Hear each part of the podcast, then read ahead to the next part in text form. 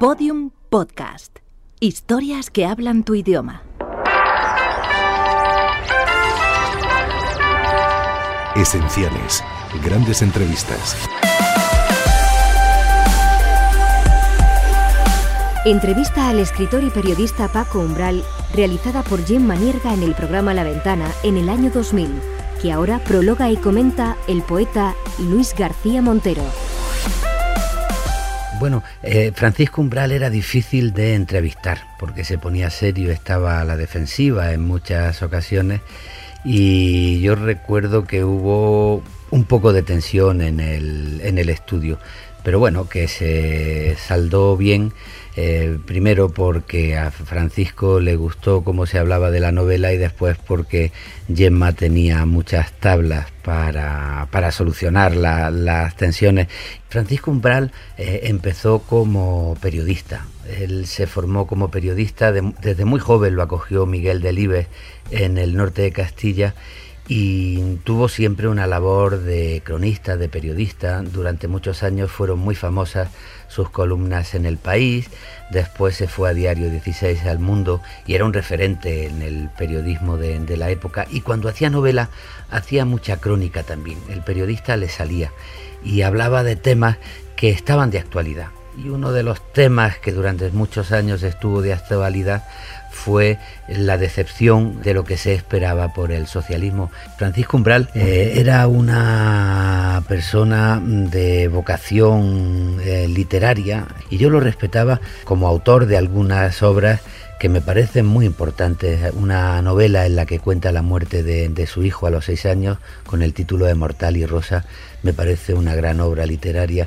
Y después tiene ensayos muy notables sobre Federico García Lorca, o sobre Valle Inclán, que son muy, muy notables también y no cabe duda que hizo un estilo periodístico. Él era irascible, pero comprendí mucho de su carácter cuando leí una biografía que publicó la profesora Ana Caballé, que se llama El frío de una vida. Fue una persona que se formó a sí misma y además tuvo la mala suerte que se le muriera un hijo con seis años y eso acabó de formar ese carácter un poco altivo, orgulloso, en el que se mezclaba por una parte la leyenda del Dante con eh, los sentimientos de una persona maltratada por la vida. Yo creo que Francisco Umbral es verdad que respondía a la persona que iba por la vida de manera prepotente, eso que ahora en la teoría sociológica y política se ha llamado machismo discursivo. Umbral es un antecedente de, eso, del machismo discursivo, pero al mismo tiempo yo reconozco que era una persona de mucha sensibilidad, que sabía reconocer la buena literatura y que tiene obras eh, muy importantes. Él fue el cronista de la movida madrileña, novelas como El Yocondo, que despertaron polémicas porque aludían a muchos personajes de la realidad y también algún ensayo suyo. Su biografía de Valle Inclán eh, me parece muy buen libro, igual que su ensayo sobre el maslitismo de Federico García Lorca.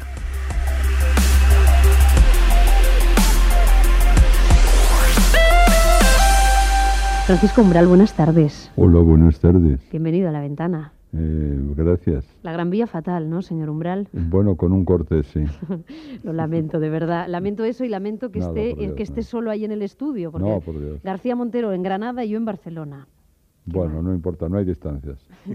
señor Umbral, El socialista sentimental, una novela sobre el desencanto político. Eh, vamos a ver, yo me imagino a muchos leyendo esta novela y al terminar pensando, vaya, si yo soy como el protagonista como Asís, ¿no? Porque usted se ha metido en la piel de muchos militantes socialistas que están un poco desencantados. Eh, le quiero preguntar, ¿usted escribe este socialista sentimental a partir de su propio desencanto? No, no, en absoluto, no tiene nada que ver conmigo, no es una novela autobiográfica, es una novela realista, donde por lo tanto el autor no aparece para nada. Pero les da una cierta reprimenda a esos socialistas, les dice, tuvisteis, tuvieron España en sus manos y la dejaron escapar. Bueno, yo no. Eh, otro protagonista, Bustar Viejo, porque hay el socialista joven e ingenuo y hay el socialista histórico Maduro, conocemos a muchos en la vida española, que es el que explica mm, claro, que aquel, a él le gustaba más aquel otro socialismo de antes de la guerra. Y en esto se mezcla naturalmente mucho también la nostalgia personal, entre otras cosas porque él era joven entonces, ¿no? Eh, pero bueno, parte de sus juicios son válidos, otros son esos juicios nostálgicos. A mí lo que me ha importado es recrear esa, una pareja mm, masculina muy frecuente en los clásicos españoles, Don Quijote y Sancho, por supuesto, el Lazarillo y el Ciego, mm. Guzmán de Alfarache y el Hidalgo, el mm. propio Quevedo y Torres Villarroel, etcétera, incluso llegando a nuestro siglo, en Valle Inclán, en Luces de Bohemia, pues Más Estrella y Don Latino. Es, es una figura narrativa que no se da en otras literaturas y se da mucho en la nuestra, o se ha dado que son dos, dos hombres que generalmente itinerantes, que hablan y hablan y dialogan sobre España, ¿no? quizás sea el mismo español desdoblado en dos, o bueno, o como en el caso del Quijote, el tonto y el listo, ¿no? Pero ocurre que el tonto a veces, como Sancho, también dice cosas muy importantes. Tú recordabas, Paco, hace un momento a Más Estrella y a, Luces de Bohemia. Yo al leer la novela eh, recordaba eh, la, escena final del cementerio en el entierro de Baster Viejo. Recordaba también el encuentro final de Luces de Bohemia en el cementerio de, Bradomín y de, y, de Rubén Darío. Eh, esa eh, tendencia que tienen los sueños españoles, el mm. modernismo, eh, la ilusión política, a acabar en el, en el cementerio. Eso tiene que ver con, con, con, también con esa pareja de la que hablaban, ¿no? el, villano y, el hidalgo. Parece que son siempre los hidalgos los que están llamados a, saludarse y a encontrarse en, en los cementerios, ¿no? Pues sí, tienes mucha razón, efectivamente eh, yo no había pensado que, la pareja eh, de Luces de Bohemia acaba en el cementerio y mi pareja también acaba en el cementerio. Pero lo cierto es que, bueno, en este caso uno despidiendo al otro, en cualquier caso, eh, esta pareja, a mí lo que me interesa, más que su final, lo que me interesa es todo lo que dicen, todo lo que les ocurre, eh, todo lo que les va pasando, porque ocurre una cosa mm, tremenda, como todos sabemos, que en, los siglos XVI, XVII, etcétera, XVIII, a los chicos, a los chicos eh, en España no se les daban letras, no se les daban estudios, todo lo más aprendían un oficio. Y entonces la vida tenían que aprenderla, la vida y lo que sabían de las cosas, tenían que aprenderlo, pues eso, de un ciego, por ejemplo, que ya es irónico, de un loco como Don Quijote, etcétera. Tenían que aprenderla de otro hombre, que quizás sea esta la explicación sociológica de esa pareja, que siempre encuentran en su vida que puede ser el propio padre, que puede ser el maestro que les enseña un oficio, tienen que aprender la vida de otro hombre, porque la educación en España siempre ha sido muy muy deficiente y, sobre todo para las clases bajas. a, ese Bustar Viejo yo noto, señor Umbral, que usted le tiene muchísimo respeto, el lector yo creo que también, eh, pero en el partido... Eh, ¿Quedan personajes como Bustar Viejo que sean respetados? Porque el partido los arrincona, ¿no? Eh, los ve como personajes que abogan por la autocrítica, ¿no? Bueno, Bustar Viejo es el único que rechaza el aburguesamiento de los socialistas. Bueno, yo creo que mm, naturalmente la juventud tiende a olvidar a las generaciones anteriores, pero llegado el momento, como en mi novela y como también ha ocurrido a veces en la realidad española, llegado el momento se recurre a ellos eh, urgentemente, no diré que desesperadamente, porque claro, son una reserva de ideología, de mm. honestidad eh, muy importante que puede llegar a la gente y que puede suponer eh, muchos votos. De modo que en momentos, en momentos alarmantes eh, a veces se ha recurrido a estos personajes. Eh, a mí me ha interesado mucho el discurso final en el meeting de Bustar Viejo, porque eh, yo creo que en la novela hay algo más que, un simple eh, desencanto político o en, concreto un fallo, fallo político. En las reflexiones que él hace hay algo más incluso que nostalgia y melancolía, porque es la conciencia de que en estos años, aparte del gobierno socialista, se ha producido la transición entre la España antigua y la entrada de España en la modernidad y esa transición se podía haber hecho de otra manera si se hubiera intentado dar una dirección más hacia la izquierda, ¿no? Pues sí, sin duda, sin duda que es la que trata de dar desesperadamente a última hora y muy enfermo ya, a punto de morir, se trata de dar este hombre en su último mitin, ¿no? Pero claro, todo ya un poco tarde. Porque lo que es interesantísimo, eh, eh, y me gustaría destacar, porque claro, siempre se destaca la riqueza de, la prosa de, Francisco Umbral, pero otra cosa que, es muy destacable en esta novela es su, mirada de escritor eh, a la hora de captar imágenes, imágenes que condensan que simbolizan una, época. Eh, por eso se nos eh, va contando la historia también pues a través de, olores, por ejemplo, el, el, olor a un armario viejo o a través de, de, una camiseta con tirantes que en un momento dejan de ponerse los españoles, o incluso a través de la utilización de algunas palabras, ¿no? como la palabra pollo, que es la palabra paternalista con la cual antes se llamaba a los jóvenes eh, palabra que desaparece cuando los jóvenes quieren eh, coger el protagonismo de, la historia. A mí esto me parece muy interesante porque marca verdaderamente el paso de dos tipos de Españas que están separadas más incluso que por los años. ¿no? Es una España antigua, mm. de posguerra, y esta España la, moderna, eh, que, que se ha desarrollado felizmente, pero quizá por unos caminos no del todo deseables. Bueno, tú como poeta, Luis, efectivamente has captado enseguida eh, los contenidos, los posibles contenidos poéticos del libro y cómo a veces se dan las cosas mediante olores, perfumes, colores y cosas así. Eh, eso es muy cierto eso solo lo podía hacer un crítico poeta, eh, un poeta metido a crítico. Eh, esto está presente en todo el libro continuamente, es cierto, eh, es así y te agradezco mucho que lo señales. Ah, ese armario del que habla Luis, esa metáfora de la España rancia, ¿no? A mí me gusta, señor Umbrarle, el personaje ese de Susan, ¿no? Tan moderna, pero muy progre, pero que presume de de, tener el, el chale adosado o quiere un chale adosado en la Sierra Madrileña, ¿no? Y se enamora de ese garay, eh, tiene la panameña, todo eso, ¿no? O sea, muy moderna, pero quiere conservar el armario viejo que huele a la España de Cánovas. ¿Susan es prototipo de la, del actual votante socialista? ¿Hay, hay muchas Susan de estas o no? Mm, sí, ha habido, ha habido, ha habido progres, progres, sin llegar a socialistas.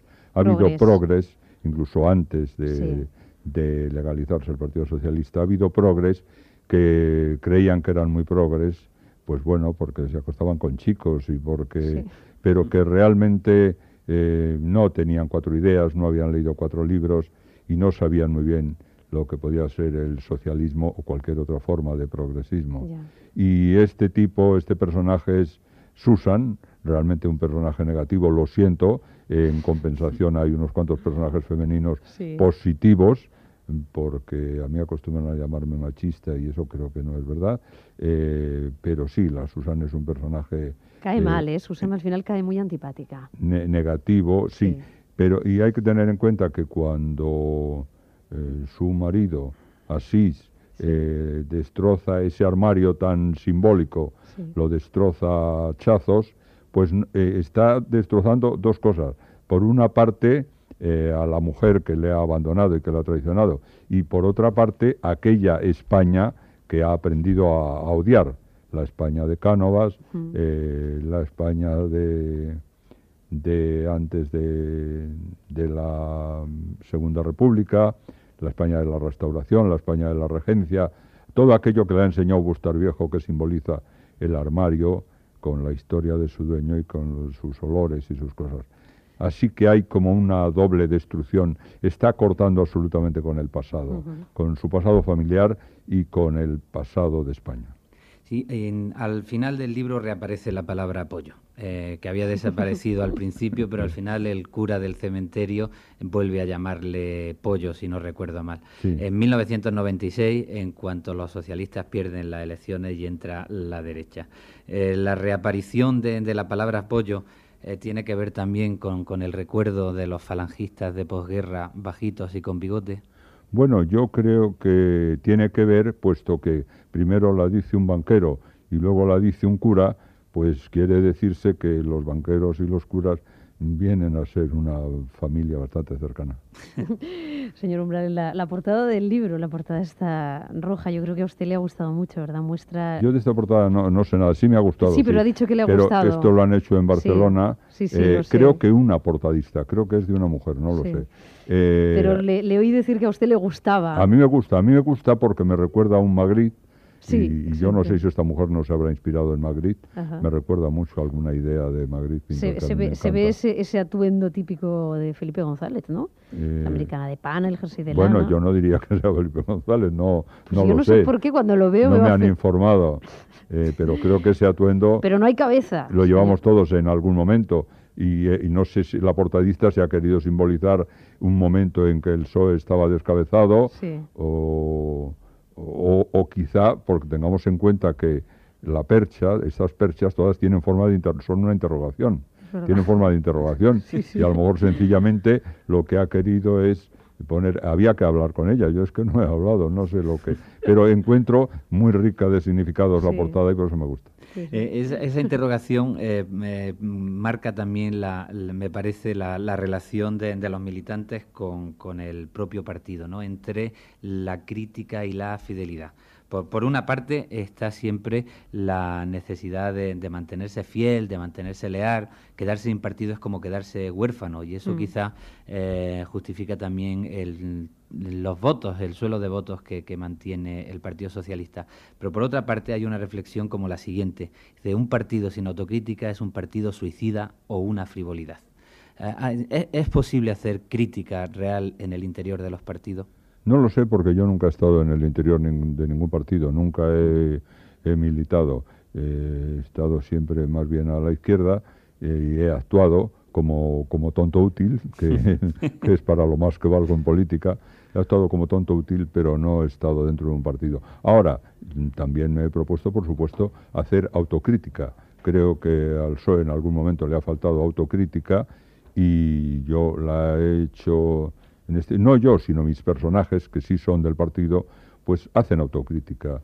Eh, Bustar Viejo hace una autocrítica política, intelectual, de hombre entendido y culto, y, el joven pues también hace la suya a su manera y sobre todo aprende. Cuando van a esa, a esa fiesta del PC, Asís y Susan, eh, allí creo que es Bustar Viejo que les cuenta que comunistas y socialistas son primos hermanos y que si se produjera la unión eh, el Frente Popular que se decía en la guerra de la izquierda estaría en el poder, España sería socialista con un socialismo u otro. Claro, cuando usted escribió esto, no podía saber que, esa unión más o menos se ha cumplido, ¿no? No, Tendrá razón Bustar Viejo. No podía saberlo, no, no podía saberlo, pero yo por hablar como los chicos de ahora, eh, suelo tener buenas vibraciones políticas y esto lo, veía venir. Señor Umbral, una última pregunta. ¿Cómo fue ese encuentro con el Duque de Lugo que narra usted hoy en El Mundo? Los placeres y los días. Yo me lo he encontrado varias veces en actos públicos. Ha sido muy simpático conmigo. Tenemos una pasión común que es, que es la ropa, que no es una pasión muy socialista precisamente. Eh, y, eh, bueno, eh, y ayer hemos almorzado y, ha tenido la generosidad de que esta novela se presente en Winterthur, en el Departamento de Actividades Culturales, que él supongo que lleva de alguna forma. De eso no hemos hablado apenas. Eh, en fin, creo que es un personaje muy interesante que se está ganando al pueblo español a unos efectos meramente sociales, no, no políticos, ¿no? que puede interesar mucho a cierta juventud y, y bueno, pues me agrada mucho conocerle y espero encontrarle el próximo día 28 otra vez en, en la fiesta, sobre todo porque yo presto atención, tomo nota de sus camisas, de sus corbatas y no sé qué, y me está cambiando el vestuario. Señor Umbral, gracias por haber venido a la ventana, ha sido un placer. Un abrazo. Un abrazo, Luis. Hacemos una pausa en la ventana, escuchamos las noticias y después continuamos con el juego de poesía de Luis García Montero.